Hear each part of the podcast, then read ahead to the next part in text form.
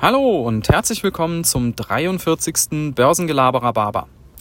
Ist die hohe US-Arbeitslosigkeit ein Problem oder nicht? Ihr habt es vielleicht verfolgt, die äh, Arbeitslosigkeit in den USA ist seit Ausbruch der äh, Corona-Krise massiv in die Höhe geschnellt. Die, äh, Im März ging das los mit wirklich rekordhohen ähm, Arbeitslosenzahlen. Da hat sich mal in einer Woche haben sich über sechs Millionen Leute arbeitslos gemeldet. Das ist absolutes historisches ähm, Neuland. So viel gab es noch nie. In der darauffolgenden Woche haben sich dann nochmal drei Millionen Leute arbeitslos gemeldet. Das heißt, innerhalb von zwei Wochen zehn Millionen neue Arbeitslose. Seitdem ähm, pendeln die Zahlen immer so rund um die Million. Das heißt, jede Woche kommen nochmal etwa eine Million neue Arbeitslose dazu.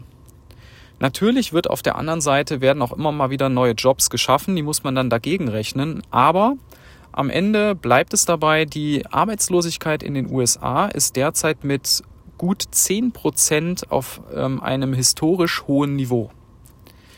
So, jetzt würde man denken, Problem. Auf der anderen Seite gibt es aber Daten, die zeigen, dass die Einzelhandelsumsätze jetzt schon über dem Vor-Corona-Niveau wieder liegen.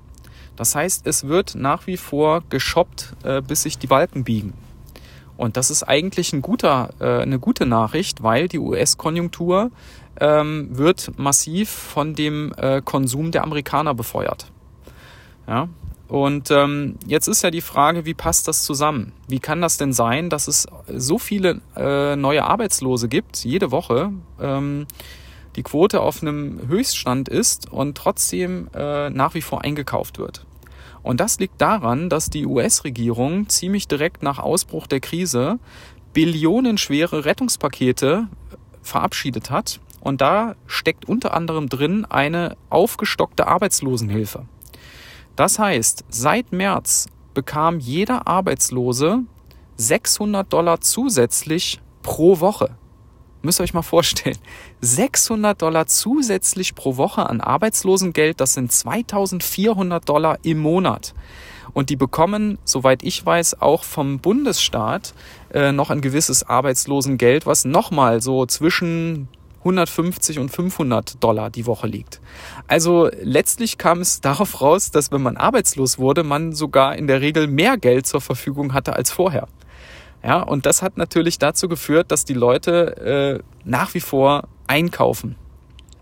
Diese Arbeitslosenhilfe ist Ende Juli ausgelaufen, diese 600 Dollar zusätzlich. Und seitdem streitet sich Trump mit den Demokraten um eine Verlängerung und in welcher Form. Ja, also die haben da unterschiedliche Vorstellungen. Und ihr wisst, es ist derzeit Wahlkampf. Im November möchte Trump wiedergewählt werden. Und äh, ihr kennt ihn, der ist sehr un ungeduldig und das dauerte ihm jetzt alles zu lange. Die verhandeln schon seit äh, paar Wochen äh, über die Neuausrichtung dieser Arbeitslosenhilfe und jetzt hat er einfach per Dekret entschieden, äh, dass äh, diese Arbeitslosenhilfe bis Ende des Jahres verlängert wird ähm, und zwar um 400 Dollar. Ja, er hat gesagt, wir haben noch Geld in der Kasse und äh, jetzt wird das auch ausgezahlt. So, äh, ob das rechtlich Bestand hat, äh, wird man sehen, aber es bedeutet, dass nach wie vor alle Arbeitslosen in der USA bestens versorgt sind und natürlich einkaufen können. Ja, ähm, es, äh, so gesehen äh, erklärt sich damit natürlich auch ein Stück weit der Erfolg zum Beispiel von Apples neuem iPhone SE. Das Ding ist ja deutlich günstiger als das Top-Modell von Apple und äh, wenn man ein neues Handy will, dann will man eins äh, und ähm, so ähm, haben die Leute vielleicht gesagt, gut, dann kaufe ich mir vielleicht kein iPhone 10 oder 11, äh, dann kaufe ich mir halt das SE.